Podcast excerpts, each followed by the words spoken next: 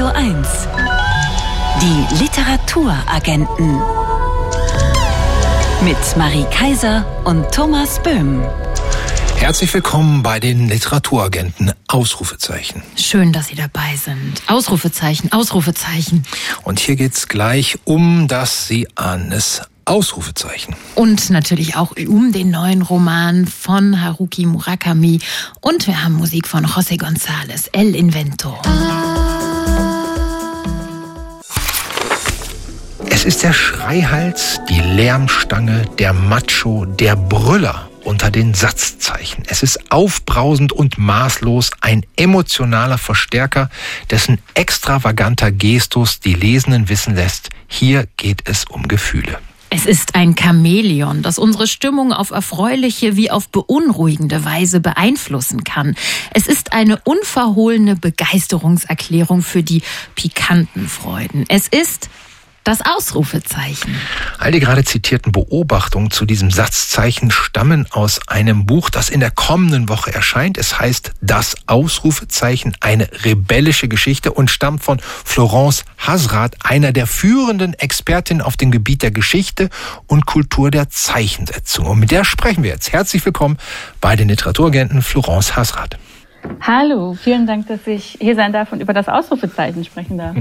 Wir haben gerade gehört, beim Ausrufezeichen geht es um Gefühle. Dürfen wir zuerst mal wissen, wie Ihre Liebe zu den Satzzeichen, also speziell zum Ausrufezeichen, erweckt worden ist? So erweckt, dass Sie ein ganzes Buch darüber schreiben wollten.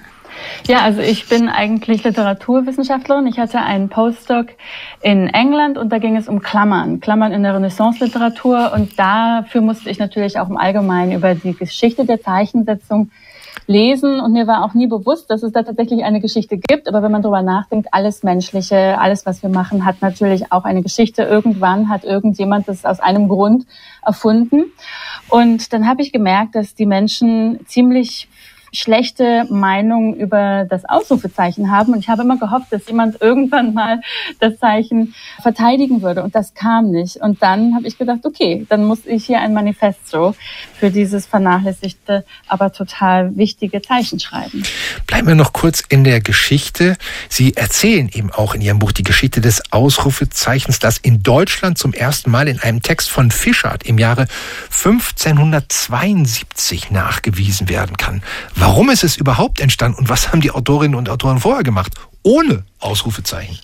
In der Renaissance, also ungefähr ab dem 14. Jahrhundert, vor allem in der italienischen Renaissance, wollten die Schriftsteller mehr nuanciertere Pausen. Zum Beispiel Punkt, Punkt, Punkt, um so mhm. Zögerlichkeiten auszudrücken. Und dann aber auch das Ausrufezeichen. Und das war auch relativ früh, das war Mitte des 14. Jahrhunderts. Der Italiener Jacobus Alpuleius, ein Humanist, also ein Fan der lateinischen Sprache, hat ein Traktat über die Zeichen geschrieben. Er hat gesagt, wir sprechen exklamatorische und admirative Sätze genauso aus wie Fragen oder wie Aussagesätze. Also exklamatorisch und admirativ ist natürlich jetzt total lateinisch, also Ausrufungen und Bewunderungen. Und er fand, da brauchen wir mehr Hilfe, damit wir wissen, was wir mit unserer Stimme machen müssen. Und er sagte, wir, warum nehmen wir nicht einen Punkt am Fuße der Linie und ein Komma oder so ein, wie ein Apostroph, was vom Kopf der Linie hängt. Und interessanterweise hat er dieses Zeichen noch nicht gemacht. Das brauchte nochmal 50 Jahre, bis ein anderer Humanist tatsächlich dieses Zeichen per Hand in seine Schriften gesetzt hat, die sein Sekretär aufgeschrieben hat. Das heißt, es war wirklich wichtig für die Leute. Und dann dauert es einfach einige Zeit, bis diese Zeichen allgemein weit verbreitet werden und die Leute auch wirklich verstehen, wie sie benutzt werden. Florence Hasrat, Sie nennen Ihr Buch ja im Untertitel eine rebellische Geschichte. Was ist das Rebellische am Ausrufezeichen? Das Rebellische ist, dass es wirklich ganz klar ein Zeichen ist, was Gefühle vertritt. Also wir können ein Argument machen dafür, dass auch Hemingway mit seinem Punkt, der so neutral geschrieben hat und der fast keine Ausrufezeichen benutzt hat, auch viel Gefühle hineingebracht hat mhm. in den Punkt. Das kann man sicherlich machen. Aber das Ausrufezeichen ist wirklich das, was am äh, selbstbewusstesten sagt, hier gibt es Gefühle, hier musst du nochmal interpretieren, hier schreit jemand, hier ruft jemand, hier gibt es Bewunderung oder Ärger oder Liebe oder was auch immer. Und das ist rebellisch, weil wir besonders heutzutage sehr viel Misstrauen haben gegen Gefühle, gegen Gefühle im Schreiben, gegen Rhetorik und gegen diese Macht, äh, die äh, der Text hat, uns zu beeinflussen und in uns hineinzubringen. Das war nicht immer so. Also in der Renaissance, 400 Jahr, vor 400 Jahren ungefähr, ähm, war das das Ziel, dass man auf eine besonders rhetorische und äh, beeinflussende Weise schreibt. Aber heutzutage äh, möchten wir mehr Distanz, wir möchten mehr Nüchternheit und deswegen ist das Ausrufezeichen das Zeichen, was da so entgegentritt. Schauen wir in die Zukunft. Wenn ich die SMS meiner beiden Töchter sehe, da gibt's so gut wie keine Satzzeichen, sondern da, wo Satzzeichen stehen sollten, gibt's Emojis. Und die scheinen Gefühle besser zum Ausdruck zu bringen als zum Beispiel ein Ausrufezeichen. Hat das Ausrufezeichen eine Zukunft oder wird es den Emojis weichen? Das Ausrufezeichen hat definitiv eine Zukunft. Ich glaube, die Emojis werden ehrlich gesagt weniger. Und zwar könnte man denken, okay, Emojis haben etwas mit Gefühlen zu tun, aber wenn man mal überlegt, gibt es jetzt wirklich, ich glaube, 250, 300 Emojis und die wachsen immer mehr. Leute schlagen immer noch Emojis vor, die dann ähm, kodifiziert werden und wir die benutzen können. Die sind so detailliert und nuanciert geworden mit verschiedenen Hautfarben, verschiedenen ähm, sexuellen Orientierungen, Behinderungen und das ist total hilfreich, wenn man zum Beispiel so Inklusion unterrichten möchte oder so oder speziell etwas damit ausdrücken möchte. Aber um ganz schnell etwas zu sagen, sind die ein bisschen kontraproduktiv, weil man dann gucken muss, okay, wie ist das Auge hier, welche, wie viele Tropfen kommen aus den Augen beim Lachen oder so. Und ich glaube, die Emojis zeigen dann weniger Emotionen, sondern sind so ein bisschen Metakommentar ähm, was de, die Nachricht anbelangt. Also zum Beispiel, ich lade jemanden zum Kino ein und dann mache ich so eine Kinorolle. Das ist jetzt keine Emotion. Ne? Mhm. Deswegen denke ich, bin ich mal sicher, dass Ausrufezeichen weiterhin benutzt werden, weil, weil sie so ähm, eine so klare Form haben, die vor allem nichts anderes bedeutet. Das ist abstrakt. Wir haben das irgendwann mal gelernt und verinnerlicht, diese Konvention. Und die sagt einfach, hier musst du aufpassen, hier musst du mehr Aufmerksamkeit geben und nochmal interpretieren mit einem Hintergrund davon, dass hier Gefühle sind. Und weil man im Radio die Ausrufezeichen nicht sehen kann, nehme ich Ihren Satz nochmal. Das Ausrufezeichen hat eine Zukunft und denke und ergänze da Ausrufezeichen, sagt Florence Hasrat, Autorin des Buches Das Ausrufezeichen, eine rebellische Geschichte. Das Buch wurde aus dem Englischen übersetzt von Stefan Pauli, vorzüglich übersetzt. Erschienen ist es bei HarperCollins, 224 Seiten, kosten 20 Euro und wir danken für dieses erhellende Gespräch. Danke, Ausrufezeichen. Admirativ und exklamatorisch. Tschüss, machen Sie es gut. Die Literaturagenten. Wirkungstreffer. Ein Buch, das mich umgehauen hat. Lolita lesen in Teheran hieß der weltweit vielgelesene Erfahrungsbericht der iranisch-amerikanischen Autorin Azar Nafisi. Darin erzählt die iranische Literaturprofessorin, wie sie einen privaten Lesekreis gründete, nachdem sie von der Universität verwiesen wurde, weil sie im Unterricht keinen Schleier tragen wollte. In ihrem Lesekreis las sie mit ihren Studentinnen die vom Regime verbotenen westlichen Klassiker. Wir haben vor kurzem Azar Nafisis neues Buch Lese gefährlich vorgestellt. Darin beschäftigt sich Nafisi, die mittlerweile in den USA lebt, mit der subversiven Kraft der Literatur in unruhigen Zeiten.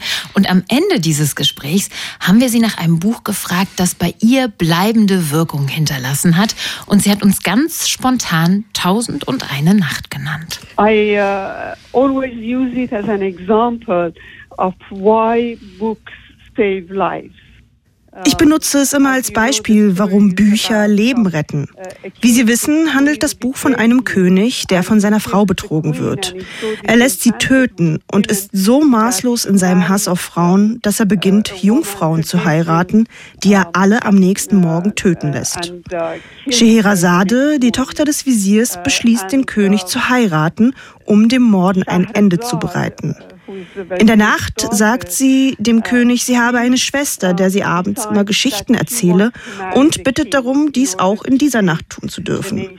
Der König willigt ein und lauscht der Geschichte. Scheherazade erzählt die Geschichte aber nicht zu Ende. Das macht den König neugierig. Das ist ja einer der Hauptantriebe, der uns zur Literatur zieht. Neugierde. Der König will mehr hören, immer mehr. Und so erzählt ihm Scheherazade tausend und eine Nacht lang Geschichten. Und am Ende ist der König geheilt von seinem Hass. Es wäre schön, wenn Geschichten auch so in der Wirklichkeit wirken könnten. Auf böse Herrscher. Aber darin, muss ich leider sagen, besteht ein Unterschied zwischen der Literatur und dem Leben. Asana Fisi über Tausend und eine Nacht. Die aktuellste, viel gepriesene Neuübersetzung dieses Klassikers stammt von Claudia Ott, ist erschienen im Verlag CH Beck. 699 Seiten, 29 Euro. Radio 1. Favorit Buch. Eine acht Meter hohe Mauer umgibt die namenlose Stadt. Niemand darf sie verlassen. Und wer hinein möchte, muss am Stadttor seinen Schatten abgeben. Die Menschen in der Stadt leben nicht nur ein schattenloses, sondern auch ein traumloses Leben. Nur in den Archiven der bücherlosen Bibliothek warten alte Träume darauf, dass ein Traumleser kommt, um sie zum Leben zu erwecken. Die Stadt und ihre ungewisse Mauer. So heißt der neue Roman von Haruki Murakami, der gerade zum 75. Geburtstag des japanischen Bestseller-Autors auf Deutsch erschienen ist. Die Literaturagenten sprechen jetzt mit Ursula Gräfe, Haruki Murakamis langjähriger Übersetzerin. Schönen guten Abend, Frau Gräfe. Schönen guten Abend, Frau Kaiser. Du hast mir von der Stadt erzählt, lautet der erste Satz des Romans. Die Stadt mit der ungewissen Mauer wird zunächst in der geheimen Welt der Fantasie zweier junger Liebender gebaut, bevor der Ich-Erzähler sie dann Jahrzehnte später auf der Suche nach seiner verschwundenen Jugendfreundin tatsächlich betritt. Wie haben Sie diese Stadt als Übersetzerin erlebt? Als ein ähm, Wiederaufleben aus früheren Romanen, also so eine, ein assoziativer Rückgriff der Ich-Erzähler kehrt zurück in die Stadt aus Hardboiled Wonderland, mhm. um sie neu zu erleben. Und ich habe darin so ein bisschen auch nochmal irgendwie einen Prozess der Selbstfindung des Autors gesehen. Denn es kommt ja nicht so oft vor, dass Autoren Schauplätze in dieser Weise wieder aufleben lassen und ganz anders und neu bearbeiten. Also es war die Stadt mit der Mauer war mir sehr vertraut, aber auf der anderen Seite hatte sie für mich auch äh, so eine ganz neue Anmutung. Mhm. Schatten kennen wir ja auch aus seinem Werk, die tauchen immer wieder auf. Wir haben gerade gehört, die Menschen, die hier in diese Stadt rein wollen, müssen ihren Schatten abgeben.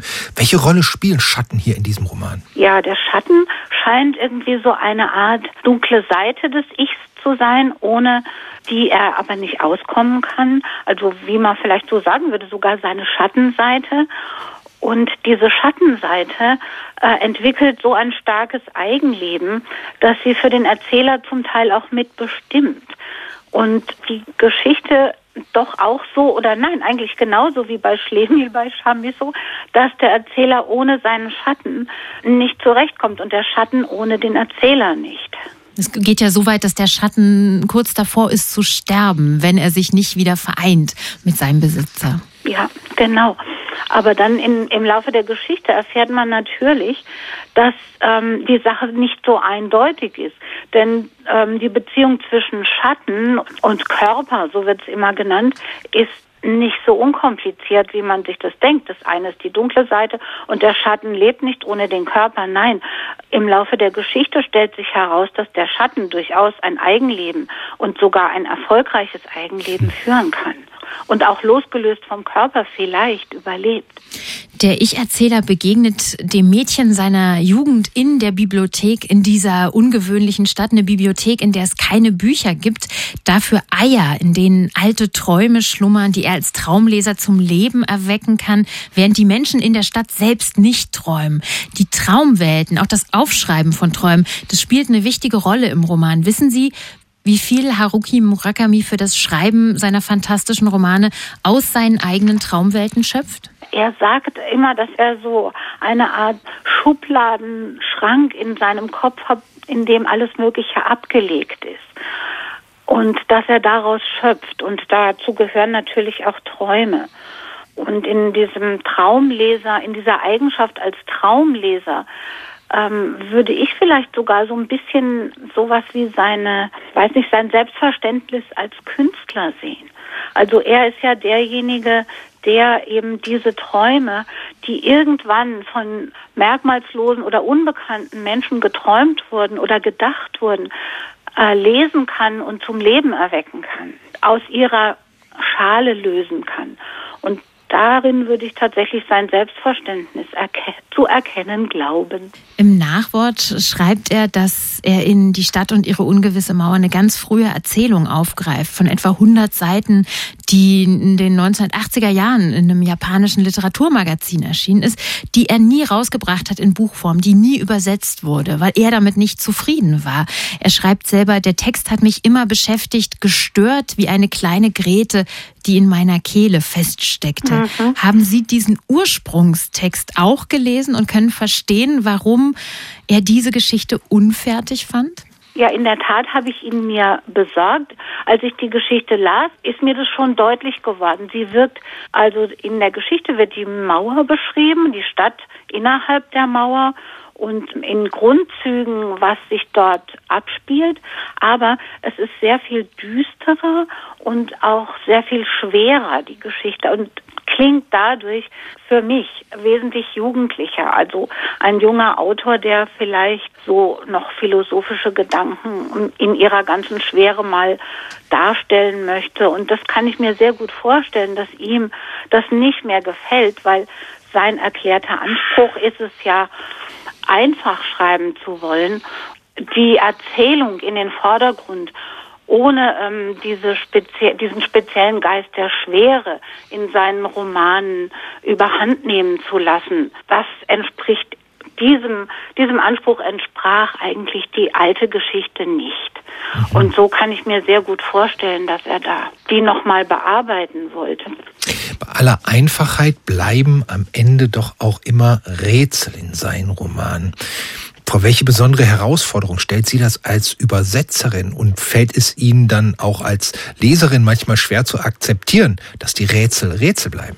Äh, nein, das fällt mir gar nicht schwer, weil das so in der japanischen Literatur eher häufig vorkommt, dass die Auflösung für meine Vorstellung oder für unsere Vorstellung eben nicht so eindeutig ist. Also eindeutiges Happy End oder die Geschichte endet eben so richtig mit einem ordentlichen Schluss. Das ist, entspricht eigentlich sowieso nicht der japanischen Art, Literatur zu schreiben, die meiner Meinung nach dadurch auch so ein realistischer wirkt, weil man den Eindruck hat, es hört irgendwo auf, zwar der Roman, aber er könnte jederzeit weitergehen. Also da ist nichts abgeschlossen, wie das eigentlich ja in der Realität auch oft der Fall ist. Mhm. Der neue Roman von Haruki Murakami, Die Stadt und ihre ungewisse Mauer, ist im Dumont Verlag erschienen. 640 Seiten kosten 34 Euro. Die Übersetzung aus dem Japanischen kommt von Ursula Gräfe, der wir sehr danken für dieses Gespräch. Ich danke Ihnen beiden genauso herzlich. Unser Favoritbuch in dieser Woche ist Die Stadt und ihre ungewisse Mauer, der Roman des japanischen Literaturstars Haruki Murakami, den wir gerade vorgestellt haben im Gespräch mit seiner langjährigen Übersetzung Übersetzerin Ursula Gräfe. Und zu diesem Roman Die Stadt und ihre ungewisse Mauer ist natürlich auch ein Audiobuch erschienen bei Hörbuch Hamburg, eingelesen von David Nathan, der deutschen Synchronstimme von Hollywood-Schauspielern wie Johnny Depp und Christian Bale. Und wir hören aus diesem Hörbuch nun den Anfang des Romans. Du hast mir von der Stadt erzählt. An jenem Sommerabend wanderten wir, den süßen Duft von Gräsern atmend, flussaufwärts. Mehrmals stiegen wir die Kaskaden kleiner Wasserfälle hinauf und blieben hin und wieder stehen, um die schlanken, silbrigen Fischlein in den Tümpeln zu beobachten. Wir gingen schon eine Zeit lang barfuß, das klare, kühle Wasser umspülte unsere Knöchel und unsere Füße sanken tief ein in den feinen Flusssand, wie in weiche Wolken in einem Traum. Ich war siebzehn, du ein Jahr jünger. Deine flachen roten Sandalen hattest du in deine gelbe Plastikschultertasche gepackt und wartetest nun ein Stück vor mir von Sandbank zu Sandbank.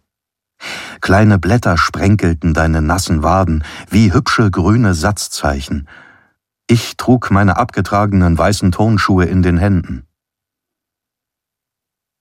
Anscheinend müde vom Gehen setzt du dich ins Gras und blickst ohne etwas zu sagen in den Himmel. Zwei kleine Vögel durchschneiden ihn mit schrillem Gezwitscher. Es ist still, und die blauen Vorboten der Dämmerung hüllen uns immer mehr ein. Als ich neben dir sitze, überkommt mich das wundersame Gefühl, tausende unsichtbarer Fäden würden deinen Körper an meine Seele binden. Jeder Wimpernschlag von dir, selbst das leiseste Zucken deiner Lippen lässt mein Herz erbeben. Zu der Zeit haben weder du noch ich einen Namen. Du bist sechzehn, ich siebzehn, die sommerliche Dämmerung, die lebhaften Fantasien im Gras am Flussufer. Mehr gibt es nicht. Nach und nach beginnen über uns Sterne zu funkeln, aber auch sie sind namenlos. Nebeneinander sitzen wir im Gras am Ufer einer namenlosen Welt. Die Stadt ist von einer hohen Mauer umgeben, holst du die Worte aus der Tiefe der Stille herauf, wie verborgene Perlen vom Meeresgrund. Die Stadt ist nicht groß, aber so klein, dass man sie einfach überblicken kann, ist sie auch nicht. Es ist das zweite Mal, dass du die Stadt erwähnst, und auch, dass sie von einer hohen Mauer umgeben ist. Die Stadt liege an einem schönen Fluss und habe drei steinerne Brücken, Ostbrücke, Westbrücke und Alte Brücke, erzählst du weiter, und es gebe dort eine Bibliothek, Wachtürme, eine verlassene Gießerei und einfache Gemeinschaftsunterkünfte. Schulter an Schulter sitzen wir im schwindenden Licht des Sommerabends und blicken auf die Stadt mal blinzelnd aus der Ferne von einem Hügel, dann wieder mit großen Augen aus so unmittelbarer Nähe, dass ich sie fast mit Händen greifen kann. Mein wahres Ich lebt in der Stadt mit der hohen Mauer, sagst du. Heißt das, das, was ich jetzt sehe, bist in Wirklichkeit gar nicht du? frage ich natürlich. Nein, was du siehst, ist nur eine Art Stellvertreterin, ein wandernder Schatten. Ein wandernder Schatten? Ich überlege und beschließe mir, meine Meinung erst später zu bilden. Und was macht dein wahres Ich in der Stadt? Ich arbeite in der Bibliothek, antwortest du leise, von ungefähr fünf Uhr nachmittags bis ungefähr zehn Uhr abends. Ungefähr? Alle Zeiten sind dort ungefähr. Auf dem Marktplatz in der Mitte der Stadt steht ein Uhrturm, aber die Uhr hat keine Zeiger. Ich stelle mir eine Uhr ohne Zeiger vor. Kann jeder in die Bibliothek gehen? Nein, niemand kann sie einfach betreten, dazu braucht man eine besondere Fähigkeit. Aber du könntest hinein, du besitzt diese Fähigkeit, und was ist das für eine Fähigkeit? Du lächelst, aber du antwortest nicht. David Nathan liest aus Die Stadt und ihre ungewisse Mauer. Das Hörbuch zum neuen Roman von Haruki Murakami ist bei Hörbuch Hamburg erschienen. 1032 Minuten kosten 26,95 Euro. Radio 1. Die Literaturagenten mit Marie Kaiser und Thomas Böhm. Guten Abend. Schönen guten Abend. Literatur hilft ja bekanntlich in allen Lebenslagen. Aber wenn man in einer speziellen Lebenslage steckt, dann weiß man vielleicht nicht, welches Buch gerade helfen könnte. Deswegen haben wir uns was ausgedacht, die Radio 1 Buchbehandlung. Und die feiert gleich hier ihre Premiere im neuen Jahr. Trommelwirbel, fast ein Trommelwirbel gibt ja auch was Neues zu verkünden. Wir Literaturagenten wünschen uns nämlich was fürs neue Jahr. Und zwar, dass wir mit Ihnen, liebe Radio 1 Hörerinnen und Hörer, häufiger ins Gespräch kommen. Und weil die Weihnachtsbuchberatung und die Sommerbuchberatung uns immer so viel Spaß machen, haben wir uns daran angelehnt, was Neues für Sie ausgedacht. Na, wo drückt denn der Schuh? Was fehlt Ihnen denn? Ah, ah, ah. Ich verschreibe Ihnen da mal. Hm. Die Radio 1 Buchbehandlung. Das richtige Buch für jede Lebenslage.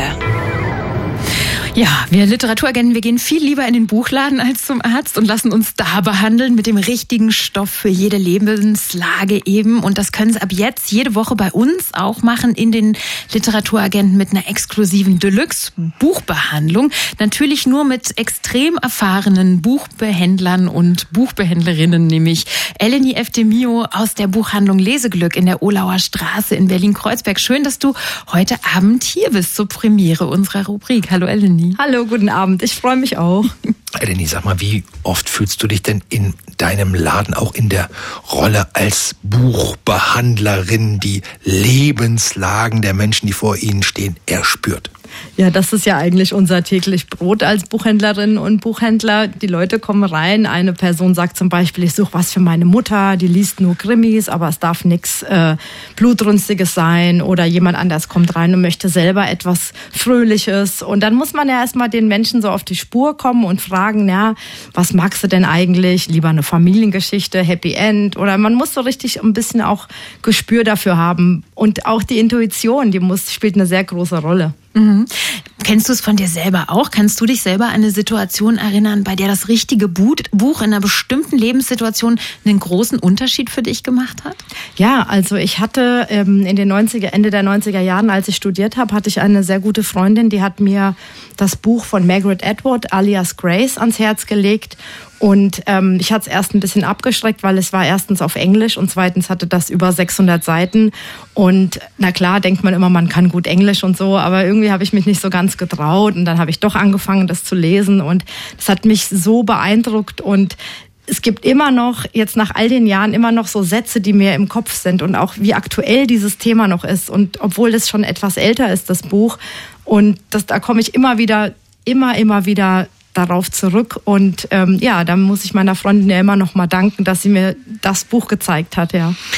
So gut kann es sein, das richtige Buch in der richtigen Lebenslage, wenn Sie in den Genuss einer Radio 1 Buchbehandlung kommen wollen. Es gibt auf radio1.de einen Anamnesebogen, wie beim Arzt, ganz einfach online auszufüllen. Da fragen wir Sie unter anderem nach Allergien gegen bestimmte Bücher oder äh, Bücher, die Ihnen besondere Leseerlebnisse beschert haben. Vor allem aber wollen wir von Ihnen wissen, welche besondere Situation, Lebenslage oder sonstigen Anlass es gibt für die Buchbehandlung, die Sie wünschen. Und das kann wirklich alles Mögliche sein. Also die Kinder sind ausgezogen, sie fangen neues Hobby an, sind frisch geschieden, aufs Land gezogen, haben einen wichtigen Menschen verloren oder wollen auswandern, leiden unter Schlaflosigkeit, sehen sich zurück in die Jugend, was auch immer. Das passende Buch für diese Situation wollen wir dann hier gemeinsam mit unserer Buchhändlerin oder dem Buchhändler finden. Eleni, du hast ja auch den Anamnesebogen angeschaut. Was ist dein erster Eindruck?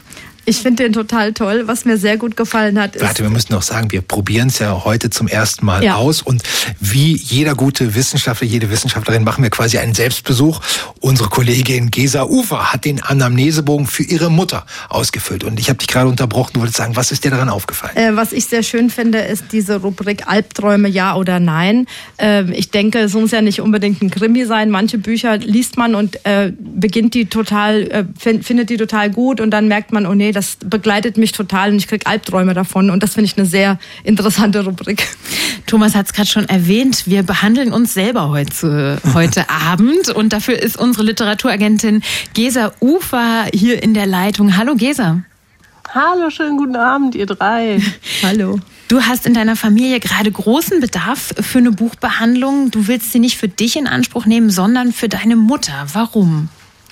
Genau, ich frage nicht für eine Freundin, sondern für meine Mutter. Und zwar äh, hat die doch gerade einen ganz schönen Durchhänger. Also die ist äh, über 80 und hat im letzten halben Jahr eine Menge mitmachen müssen. Also ihr Lebenspartner ist nach langen Jahren gestorben. Äh, sie ist hatte selbst einen Schlaganfall, einen Herzinfarkt. Also äh, jetzt hier um den Jahreswechsel herum ist in ein Altersheim umgezogen. Also es waren unendlich viele wirklich harte Umstellungen und sie hängt echt durch. Also ähm, sie bräuchte wirklich so ein Buch was ihr so Speck auf die Seele packen könnte und irgendwie so ein, ja, irgend so ein Buch, in das sie sich so richtig verlieren kann, dass sie irgendwie auch wieder aufrichtet. Das wäre super. Eleni, dein erster Fall ist da als Radio 1 Buchbehandlerin.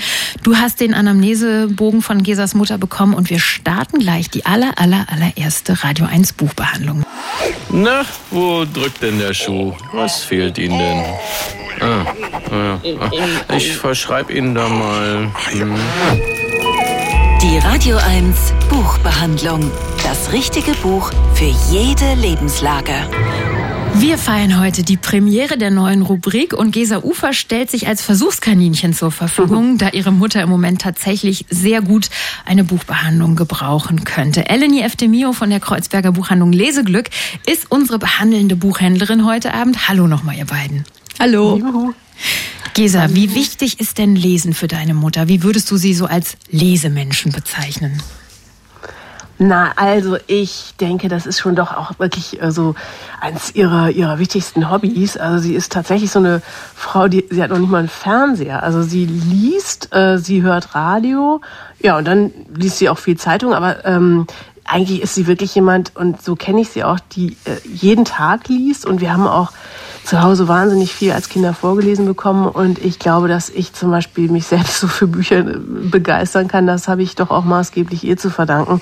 Also Bücher sind ihr echt eine Menge wert. Ach so, und sie war, das muss ich ganz, ganz wichtig, ganz, also sie war natürlich Bibliothekarin oh. lange Jahre äh, in einer Stadtbibliothek und hat also auch äh, viel andere Leute beraten beim Lesen und hatte auch wirklich so einen ziemlich tollen Querschnitt, glaube ich, so in dem, was sie gelesen hat im Leben. Hm. Eleni, du hast den Anamnesebogen von Gesas Mutter gelesen. Ähm, kannst du so ein Bild, was hast du gedacht, was für einen Fall hast du hier vor dir? Ähm, eigentlich einen sehr schönen Fall, wie ich finde. Ich finde das immer sehr schön, wenn ich ein bisschen Spielraum habe und da ist auch sehr viel dabei, was mir sofort eingefallen ist. Und soll ich gleich loslegen? Gesa also, ist gespannt. Also Gesa zuerst äh, habe ich gedacht, Helga Schubert vom Aufstehen. Das ist ähm, schon mal, äh, das ist schon mal sensationell richtig. Also das, das würde ihr wahnsinnig gut gefallen und das hat sie auch gelesen, das weiß ich genau. Äh, das fand sie super. Das ist ja so ein ja. richtiges Mutmachbuch, ne? Ja. Wir suchen ja was, was sie noch nicht kennt, Eleni. Hast ja. du da noch eine Idee? Ja, ich habe da noch einige Ideen. Eins einer meiner absolut Lieblingsbücher auch äh, ist das Buch von Jocelyn Saucier, eine Kanadierin. Das Buch heißt Ein Leben mehr. Und das ist die Geschichte von drei alten Männern, die sich in die nordkanadischen Wälder zurückgezogen haben und dort in drei Blockhütten ein friedliches und ruhiges Leben führen. Und sie haben dort alles, was sie zum Leben brauchen, versorgen sich selbst mit Hilfe von einem jüngeren Mann. Ähm, ja, und dieser junge Mann, der bringt dann eines Tages eine Fotografin mit, die auf der Suche nach einem gewissen Boyczak ist. Dieser Boyczak oder Mr. Boyczak soll ähm, der einzige Überlebende oder ein, einer der wenigen Überlebenden von einem großen Waldbrand von 1916 sein. Und diese Fotografin kommt auf ganz vielen Umwegen, kommt die da in diese Situation, dass sie diese drei Männer eben kennenlernt. Und im Schlepptau hat sie eine 80-jährige Dame. So, jetzt ist es erstmal mit der Einsiedelei vorbei und die Frauen bleiben und gehen dem Rätsel mit ähm, über Beutschak auf die Spur und dann passiert etwas, was keiner der Menschen gedacht hätte. In diesem kleinen, ist ja nicht mal ein Dorf, das sind ja wirklich nur drei Häuser. Und das ist eine absolut bezaubernde, schöne Geschichte, ein trauriges Buch, ein lebendiges Buch über die Freiheit und Natur, Vergänglichkeit, und dass es nie zu spät für einen Neuanfang ist. Mhm. Und ach, es ist so berührend. Ich äh, ja, habe schon Tränchen in den Augen. Gesa, du hast ja gesagt, ähm, du brauchst was für deine Mutter, weil die hat so ein paar Schicksalsschläge erlitten und bräuchte jetzt Speck auf die Seele. Meinst du, das könnte was sein? Also Eleni, ehrlich gesagt, ich bin total begeistert. Ich habe das Buch gelesen vor Jahren, aber ich bin überhaupt nie auf die Idee gekommen, dass das meiner Mutter gut gefallen könnte und das würde ihr garantiert super gefallen. Es ist nämlich wirklich so, ähm, äh, deswegen auch vielleicht, äh, also Helga Schubert und Helga Schubert erstes Buch ist auch so toll, äh, anders vielleicht das zweite, das, das würde zu nah an ihre jetzt, jetzige Lebenssituation ranreichen. Aber dieses Buch hier, das hat ja auch ganz viel so von Abenteuer, von ja äh, freier Natur. Äh, es geht auch um die Härte da in der freien Wildbahn. Und das würde voll matchen zu dem, was ich ja hier auch in dem Fragebogen ausgeführt ja, genau. habe. Ja. Ich habe nämlich meine Mutter auch nochmal gefragt im, äh, im Vorfeld. Äh, also ich wusste ja, dass ich jetzt heute hier das Versuchskaninchen bin. Und da habe ich sie nochmal gefragt nach ihren äh, Büchern, also die ihr Gänsehaut bereitet haben, die ihr Albträume bereitet haben. Und tatsächlich ist eins ihrer großen Lebensbücher ist äh, wirklich immer noch Karl May. Also als Kind ihr prägendes Leseerlebnis war Karl May. Und das matcht total ja. mit diesem Buch aus dieser kanadischen Wildnis. Das ist voll die das gute freut Idee. mich. und super. Für alle, die jetzt vielleicht mitgehört haben und dachten, das könnte auch was für meine Mutter, meinen Bruder, meinen Vater, wen auch immer sein, das Buch von Jocelyne Saucier aus dem Französischen übersetzt von Sonja Fink ist als Geschenkbuch erschienen im Surkamp Verlag. Ein Leben mehr heißt der Roman, ist ja vielleicht nicht nur was für Gesas Mutter. Mhm. Genau. Und in den kommenden Wochen können Sie hier dabei sein, liebe Hörerinnen und Hörer. Wir werden noch viele Buchbehandlungen durchführen, jede Woche und vielleicht auch für Ihre Lebenslage dann genau das richtige Buch finden. Und wir freuen uns sehr, wenn Sie uns schreiben. Auf radio1.de finden Sie alle den Anamnesebogen und ich sage an dieser Stelle ganz herzlichen Dank an unsere erste, allererste Buchbehandlerin, Eleni Eftemio. Und an die schönste Grüße an die große Leserin, deine Mutter. Gesa, jetzt ja. kennen wir uns seit zehn Jahren. Ich wusste überhaupt nicht, dass die Bibliothekarin war. Allerdings. Schöne ja, Grüße. Ja. Gut, dass wir mal miteinander geredet haben. Danke euch allen. Eleni, vielen Dank für deine Empfehlung. Ja, sehr gerne. Sag Bescheid, ob es ihr gefällt. Ja, also, ja, mach tschüss. das. Danke. Tschüss. Danke. Tschüss. tschüss. Die Radio 1 Buchbehandlung. Das richtige Buch für jede Lebenslage. Brauchen auch Sie dringend eine Buchbehandlung? Dann sichern Sie sich Ihren Behandlungstermin auf radio1.de. Radio 1. Die Literaturagenten. Autoren sind auch nur Leser. Heute halten wir für Sie eine der berühmtesten Gefängnisausbruchsgeschichten bereit. Eine Fluchtgeschichte aus dem Jahr 1756, die so raffiniert ist und so viele Wendungen und Überraschungen besitzt, dass sie zu Weltliteratur wurde. Die Rede ist von der Flucht von Casanova aus den Bleikammern. Das ist der berüchtigte Kerker im Dogenpalast in Venedig, in den Casanova 15 Monate lang eingesperrt war, wegen Schmähungen gegen die heilige Religion, in eine Zelle mit Ratten so groß wie Hasen. Casanovas Fluchtgeschichte wurde ein Bestseller und ist auch Teil seiner Memoiren, die Casanova als alter Mann aufgeschrieben hat. Und unser lesender Autor David Wagner hatte gerade das Glück, längere Zeit in Venedig zu verbringen und hat Casanova im Original auf Französisch Englisch gelesen. Guten Abend, David. Ja, hallo, guten Abend. Hast du denn in Venedig auch diese Führung durch den Dogenpalast und die Bleikammern gemacht, passend zur Lektüre? Ich bin nämlich letztes Jahr in dieses Vergnügen gekommen. Ich habe die Bleikammern schon gesehen, aber ich hatte ja das große Vergnügen, selbst in einer Art Bleikammer eingeschlossen zu sein, und zwar in die Bibliothek des Deutschen Studienzentrums in Venedig. Das ist ein Palazzo am Palazzo Barbarigo della Terrazza am Canal Grande. Das ist ein Forschungsinstitut für Venedig-Forscherinnen und Forscher. Und dort sind auch Künstler ab und zu eingeladen, äh, zu forschen und zu lesen. Und ich saß in dieser Bibliothek und habe endlich mich dem Gesamtwerk Casanovas gewidmet. Also das ist ja so ein Buch, was man denkt, man hat es immer gelesen und natürlich habe ich auch als Teenager mit hochrotem Kopf äh, eine Ausgabe gelesen, in der alle Stellen versammelt waren. Da gibt es ja auch äh, ganz schöne Cover für diese Ausgaben. ja, ja, also das war natürlich ein, ein Buch, das natürlich auch verboten war. Man weiß natürlich, äh, klar, Casanova er liebte die Frauen und die Frauen liebten ihn und aber äh, also seine Memoiren, diese Geschichte meines Lebens, die er dann aufgeschrieben hat, die erzählt eben eigentlich in einer ungeheuren Breite eigentlich äh, das 18. Jahrhundert und was da passiert ist und von seinen Fluchten und Reisen. Und ähm, da habe ich mich wahnsinnig festgelesen und das ist ja, das war für mich wieder ein, ein Leseerlebnis und ist es noch immer, denn ich bin noch gar nicht ganz am Ende, weil das sind wahnsinnig viele Seiten, ja, es sind fast 4000 Seiten, also je nach Ausgabe. Und ähm, es ist ein wahnsinniges Vergnügen. Warum ist denn gerade neben den pikanten Stellen auch die Flucht aus den Bleikammern so eine berühmte Geschichte geworden, ein Bestseller? Ja, also erstmal ist das auch wieder wahnsinnig spannend zu lesen und man muss natürlich wissen, dass diese Bleikammern galten als das Hochsicherheitsgefängnis äh, seiner Zeit. Ja. Und dann ist das, na, steckt natürlich so eine gewisse Symbolik darin. Also wer wünscht sich das nicht, aus der, aus der Bleikammer des eigenen Lebens auszubrechen, ja, und eine Schere zu finden, mit dem man, also er besorgt sich, lässt sich eine Schere besorgen und äh, schneidet ein Loch in die Decke. Und das, das Gewitz an dieser Flucht ist ja, dass er an der anderen Seite der, des Daches dann wieder hineinsteigt, wartet, bis es Tag wird und dann winkt er am Fenster und ein Wärter lässt ihn dann heraus, weil er hat sich mittlerweile umgezogen und der denkt einfach, ah, ich habe einen, einen, einen Adeligen dort eingesperrt und er spaziert durch die Porta della Carta wieder hinaus. Ja? Und das ist natürlich eine Sache, die Eindruck erweckt hat.